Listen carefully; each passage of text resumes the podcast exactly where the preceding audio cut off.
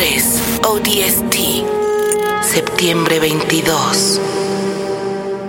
Pues ya que estamos aquí muy verdes, bueno, uno nunca acaba de madurar, ¿verdad? Y en esta onda ecológica que ojalá que no solo sea moda, pero que sí nos haga cambiar. Este, oigan, yo les quiero pasar al costo, qué divertido. Agarraron en el chopo a dos chavos que vendían panques de mota. Y lo más bonito es que la cultivaban en su casa, pues así en el más puro estilo hidropónico y demás. Eso debe ser sostenible, Y, y ¿no? sí, se daba re bonita, pero no, no, no, qué risa con estos muchachos. Pero hoy no vamos a hablar de la mota, eso es otro tema. Hoy vamos a hablar de más eh, temas verdes. A ver, ¿tú y dónde los conociste, Arturo? Entre tus 28 asaltos que algún día nos contarás. Entre mis 28 saltos dije, bueno, eh, en vez de proponer pena de muerte, dije, voy a ser verde de verdad y este y voy a buscar temas ecológicos, ¿no? Además de ser este sostenible, esto te hace autónomo y prácticamente soberano. Me Tú encontré que con- tragas tanto y no ganas ni un quinto, compadre. A ti en- te urge. Estoy en apuros, entonces me encontré a la revista Teorema en la escuela. Este, fueron ahí. eh, ¿En qué escuela, que En, sepa? en la UAM, ahí estudio sociología yo. Y fue donde me los, este, me los apañé y los, tra- los traje porque tenían que contar del tema ecológico, porque es de lo que menos se difunde. Como en cuestión de ciencia eh, verde en este país. Pero sabes que yo siento que igual ahorita lo están difundiendo más, pero no te están diciendo cómo es como cuando apareció el CIDE decían cuídate, pero no te decían cómo. Y entonces poca gente le No, rasca para sí investigar está- sí cómo. está el- Sí está el partido este que dice pena de muerte. Digo, pena de muerte. Hasta luego, ¿eh? Bueno, tengo de la revista Teorema Ambiental a Manuel Hernández Borboya, ¿no? Y tengo de la revista 2000 Agro a Isabel Rodríguez. Hoy vamos a hacer un Tao verde. Dixo presenta Tao con Fernanda Tapia. Ideas circulares. ¿Cómo están, chicos? Bienvenidos. Acérquense Bien. más, por Bien, bien, favor. muchas gracias. Oigan, pues platíquenos, este, ¿por qué se los encontró este en la UAM? ¿Están ahí asentados ustedes como revistas o por qué andaban haciendo ahí o qué? No, participamos en un evento Ah, de, qué de- padre. de, de- de promoción de, de temas ecológicos y la revista, bueno, Teorema siempre tiene presencia en eventos de medio ambiente, o sea, foros, exposiciones, ferias, etcétera. ¿Tienen ¿no? mucho tiempo en esto? Eh, más o menos 15 años. Estamos, Wow. estamos cumpliendo 15 años. No, pues son además este, Ahorita en 2009. de, de avanzada, porque pues hace 15 años se hablaba poco. Sí, no, de hecho Teorema y Agro fueron como las primeras revistas en tocar est- estos temas especializados, pero no como por encimita, porque sí es cierto, se habla mucho de medio ambiente y de agro, pero muy superficial, ¿no? Es como se incluyó dentro de las secciones o dentro de las fuentes fijas a lo mejor de los de, de los medios, pero se queda hasta ahí en informar y, y no hay Y nadie hacemos nada. Claro, entonces pues, nosotros vamos un poquito más allá. O sea, en Teorema sí y en nos dan como más el ABC de qué hacer y cómo entrarle. ¿A eso se refieren? Sí, ese, bueno, eh, Manuel está, que está en Teorema, eh, eh, se va como a cuestiones más especializadas y desmenuza. A que- ver, vamos con Teorema primero. Lo que pasa es que, bueno, muchas veces el tema ambiental es como como un poco Árido. inaccesible Ah. para la gente. Sí, a mí, de pues hecho, sí. cuando me invitaron a participar en la revista, no sabía muy bien qué esperar. A mí me decían eh, cuestiones de medio ambiente. Yo me esperaba algo así como eh, gente que salva las ballenas o cosas Claro. así. Pero ya que te vas metiendo, te vas dando cuenta que eh, desde encender un foco en tu casa ya es. eh, Es ya tu huella ecológica. Al, al medio ambiente. ¿Qué rollo con la huella ecológica, verdad? Qué fuerte. ¿Sabían ustedes que mientras mayor nivel de vida alcanzan los países, están dejando mayor huella ecológica? Es decir, están llevándose por de enfrente todo lo que tiene alrededor de, en, eh, de ecosistemas. Y, y bueno, yo quiero mencionar que eso es súper triste porque creemos que el desarrollo eh, es ser desarrollista. Eh, este progreso lo concebimos como algo económico, algo financiero, algo material, en vez de, de- de progreso evolutivo o, o Que conservador. sería hasta más barato ¿eh? si le bajáramos a la huella ecológica Claro. con toda sinceridad. Lo que pasa es que ahorita yo siento que hay, que está cambiando el mundo en general. Yo siento que se avecina una revolución cultural a, a varios niveles. Ahora sí es el despertar, ¿no? Pues, Ese que no sucedió en la era de Acuario, pues siquiera que nos caiga a nosotros los nietos. Lo que pasa es que ya no puede ser, ya no puedes. ¿Cómo ves a Barack Obama? Sí trae buenas intenciones. Ahora están, en este momento que estamos grabando esto, está- están por aceptar los cambios a la ley de emisión de gases, que Estados Unidos era el más cerrado a ella, ¿eh? Sí, ahorita Barack Obama trae, trae un impulso bastante fuerte en cuestiones medioambientales, a, a diferencia de la administración Bush. Eh, y desde que empezó el, a- eh, su administración ha estado quiere retomar el liderazgo de Estados Unidos como un protagonista en temas ambientales. Oye, pero lo que él alega, bueno, lo que alegaba Estados Unidos es decir, yo le entro, pero que también le entren los grandes productores de problemas como China, la India, ¿no? Y aquellos con el con el eh, asunto de que son pobres, ¿no? Pues este no le no les reclaman nada y todos le deberíamos entrar parejo, ¿no? Ahorita ahí está el, el debate, ahorita la posición eh, más antagónica de cara a las negociaciones de Copenhague que va a haber el próximo diciembre es China, es como el, el ¿Ellos gran qué alegan? Ellos eh, dicen que ellos primero van a crecer económicamente y, Y ya luego. cuestiones ambientales. Puta. Pero en general Y sí sabes lo que ha pasado en Pekín. ¿Has visitado últimamente Pekín o algo, amigos? Esos millones de bicicletas que se veían en las fotos ahora son carros, porque ya pueden adquirir la mayoría de las personas carros. Y se toparon con dos cosas que aquí nos encontramos hace un buen rato y mucho antes en Tokio y mucho antes en Londres. La contaminación y los embotellamientos, pues cabrones. Entonces están co- construyendo caminos y ya no saben qué hacer. Y yo recuerdo fotos de cuando era niña en Tokio, los policías con máscaras de oxígeno en, en plena vialidad. Oye, pues ¿cómo que vamos a crecer? No se puede crecer sin emitir gases, por ejemplo. Eh, lo que pasa es que, eh, como bien lo mencionábamos antes de, de- de entrar al aire, eh, Es caro. Es bastante caro. O sea, ahorita todavía no, no se han encontrado los mecanismos para hacer que el, eh, la conversión a, a procesos medioambientalmente más sanos sea realmente. Está eh, como las teles planas, algún día serán baratas, ¿no? Eran mucho más caras hace un año y algún día. El problema ahorita es que las celdas solares es caro, y compañera, Claro. todavía ya están bajando. Claro. Pero tú te pones a hacer este que el, el contenedor de agua pluvial y que la no está está un poco todavía inaccesible. Oye, Mal- pero es más caro eh, a la larga se paga. o un Ah, huracán. supuesto, o sea, un huracán, digo, te destroza ciudades. No, bueno, ya eso ya Lo lo, que pasa es que parte de la revolución que se necesita eh, implica incluso cambiar el modelo económico. Ahorita, por ejemplo, un tema central es cuestiones de energía, cómo vamos a producir energía. Y la- los costos actuales de la energía eh, solo están como sustentados por una ley de la oferta y la demanda, pero dentro del costo del- de, la energía no, no implica el impacto ambiental. O sea, eso no viene dentro de tu... A ver, pero otra preocupación, ya están, ya están saliendo algunos carros híbridos carísimos, algún día serán accesibles. Este, si no les gana otra tecnología, que yo creo que andamos todavía, como cuando cambiamos de analógico a digital, yo creo que tiene que llegar a pasar eso. O sea, van a encontrar otra cosa, hidrógeno, mucho más fácil y menos contaminante, pero están haciendo ya combustibles, por ejemplo, de caña y de maíz, pero el de maíz sí trae una bola de problemas y está desabasteciendo de alimento a la población Claro. mundial. Es otro problemón terrible. O sea, le estamos dando al violín por darle al violón. O sea, ¿qué, qué proponen para eso? ¿A, a dónde tienen puesto los ojos los que están estudiando el tema? Bueno, a mí me parece que lo de los biocombustibles, eh, en todo caso, puede ser una opción a corto, mediano plazo. Pa' pero pronto, tampoco sí. es justifi- Sí. eh, Todavía no. a- ¿Qué, ¿Cuál va a ser? O sea, ¿qué sigue? Yo creo que el hidrógeno es una de las más sólidas. Pero ya está en proceso. Eh, ya Eso no existe a la venta. Todavía no, ap- apenas empiezan a desarrollar prototipos porque todavía hay cuestiones técnicas que tienen que reducir costos para que realmente se empiece a comercializar. Pero por lo pronto el- el- el- los autos híbridos ya empiezan a ser una realidad. Otra cosa también, hay unos híbridos que cargan con el frenado, ¿no? O sea, tú frenas y se carga la batería, lo más sofisticado que hay. Pero hay otros que tienes que llegar a conectarlos a tu casa. Si tu casa no es de celdas solares y estás conectado a la corriente de luz, pues es en la misma, co- ok, no emites gases, pero estás, eh, está emitiendo gases la, la hidroeléctrica que te está mandando eh, la energía eléctrica. O sea, por favor, es como que de veras está difícil darle gusto a todos. Y en cuanto a agro, ¿cómo estamos? Porque el otro hablaba con Laura Hernández, una chica que trabaja políticas de género y todo esto en Guerrero. y Ella me decía que tenemos en el país, yo, y, yo que me jacto de bueno de leerle y de entrar, más pobre de toda América Latina y que está en Guerrero. No me acuerdo, Huema- Huementla, Mementla, eh, o sea, Los dos municipios más pobres. eh, Están están en Guerrero y son los más pobres de América Latina.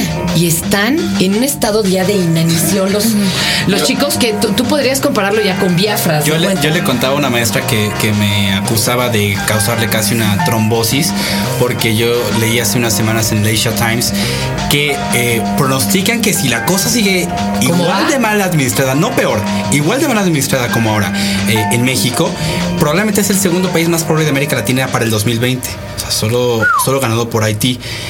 Es una noticia fuerte. O sea, Ruda, ya, ¿eh? ya déjense de sus valores este, tricolores, es, blanqueazules, los amarillos, los que sean. O sea, vamos a estar jodidos todos.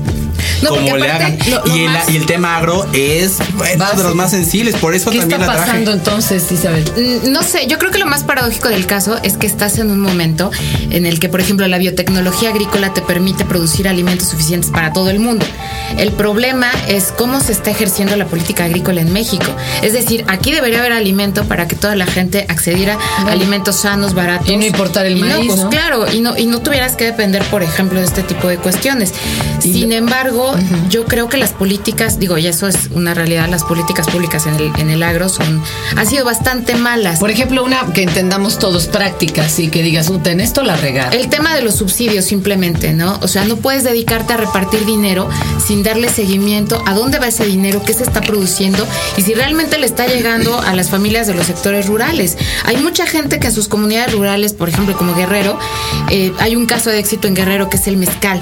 Es gente que entre los propios productores, que son pequeños productores rurales, pobres, la, la gran mayoría de ellos, se, se unieron en, en cooperativas. Pero y una está más de moda el mezcal, ya lo están impulsando como el tequila en un momento Y están dado. exportando ahorita, por ejemplo, a la Unión Europea, a- están entrando también a Asia. El año pasado participaron en una... Pero ¿y quién los empujó? ¿Cómo le hicieron ellos y otros lugares no, no han podido?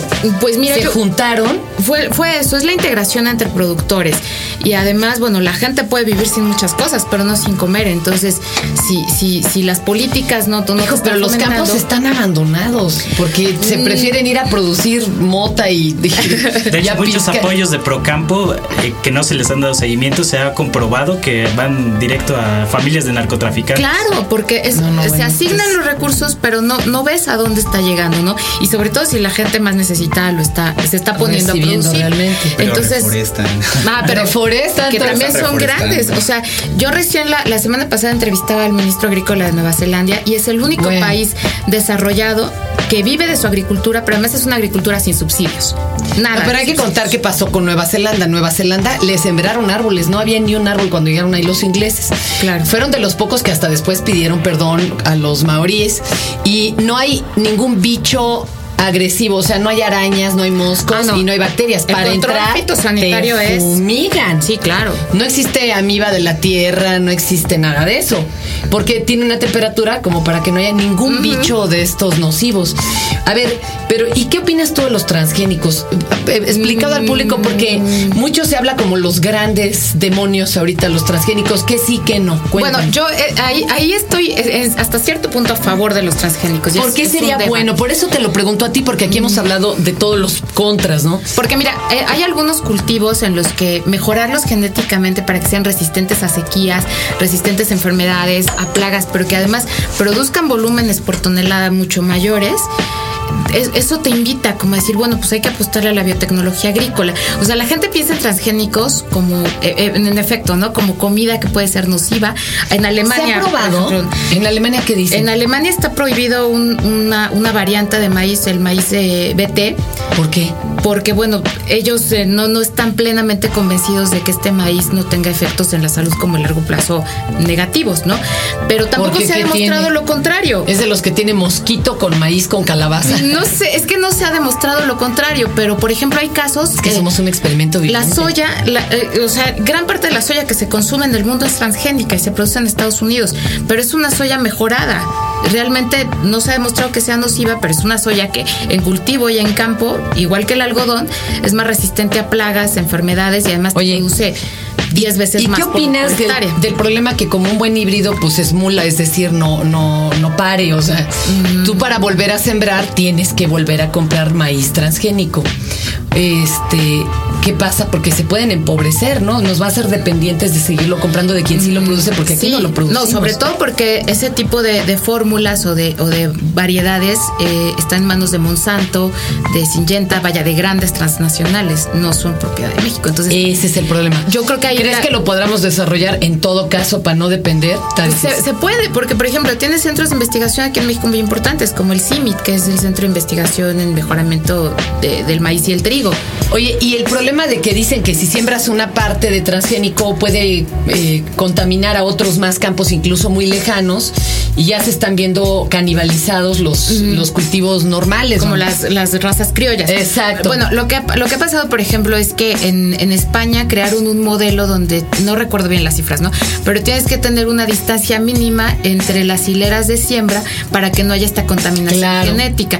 Si no cumples con esos criterios, pues sí, sí, Sí, habrá se puede- contaminación. Pero, pero vaya, se puede hacer, es, eh, eh, es una cuestión de planearlo bien y, ¿Y tú qué harías con estos municipios pobrísimos donde la tierra es árida, donde dicen que todo fue un complot desde la época de Salinas para dejar árida la tierra y matar de hambre ya de plano a estas personas? O sea, Yo creo que lo importante a lo mejor es conocer la vocación de, de, de la- de estas tierras que están abandonadas y ver para qué pueden ¿se puede revivir una tierra árida? Pues yo creo que sí, puedes. Hay, hay muchos, muchos tipos, por ejemplo, ahora que estuvo acá Gloria Samperio, eh, en hidroponía, por ejemplo, que es cultivo sin suelo.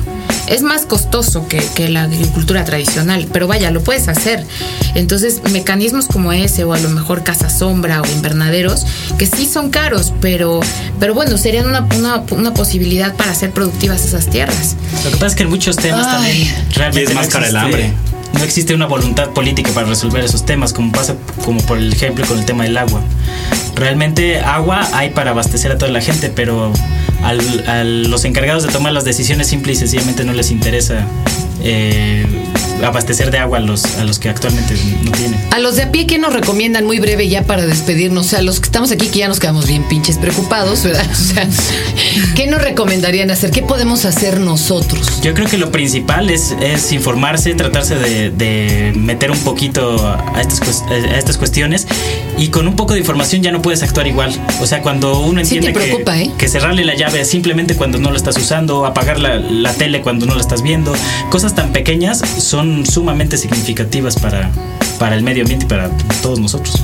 Y pues yo creo que igual en el caso de agro es la información. Nuestras revistas van a eh, agro especialmente va a un sector muy muy particular, pero queremos llegar sobre todo a los productores, pero no solamente a los grandotes, a los tecnificados, sino también a los, los- a los del sector rural, porque curiosamente es la gente que en foros, en eventos, en exposiciones tiene mayor interés a la revista, quiere saber. Y, y bueno, ¿Dónde conseguimos opción. teorema o agro? ¿Dónde las compra uno? Bueno, El aguam.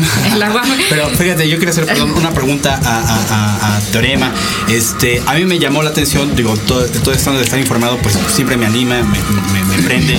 Pero este, me gustó que eh, veía un caso, documentaban un caso de una compañía productora de leche que incumplía sus compromisos ambientales.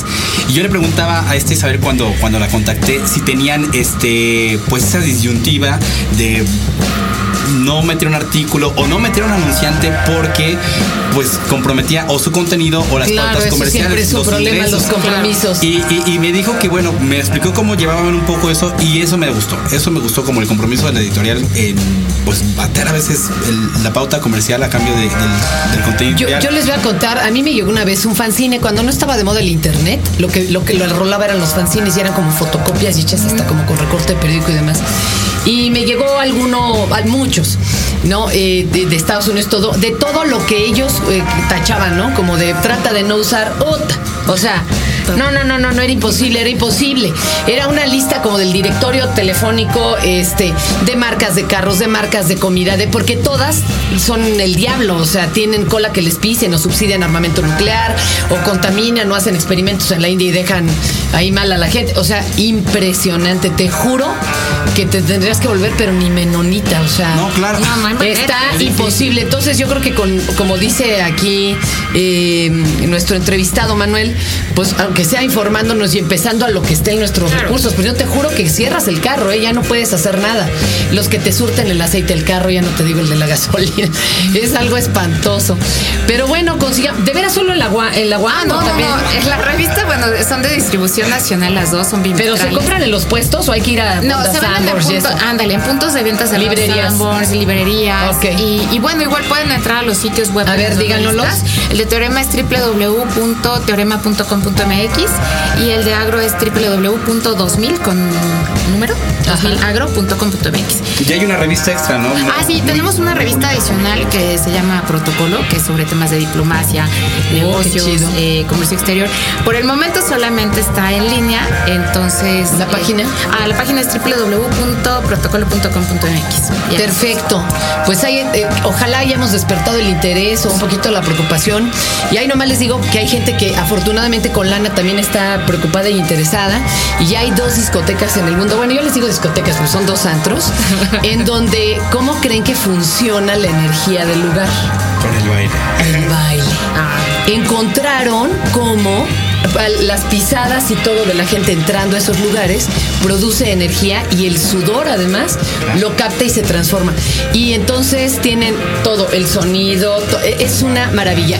Costosísimas las instalaciones, pero están haciendo todo un grupo para llevar este tipo de antros a todo el mundo. Entonces un aplauso a quien de veras dice, no importa el costo, porque el otro costo es mucho más caro. Gracias.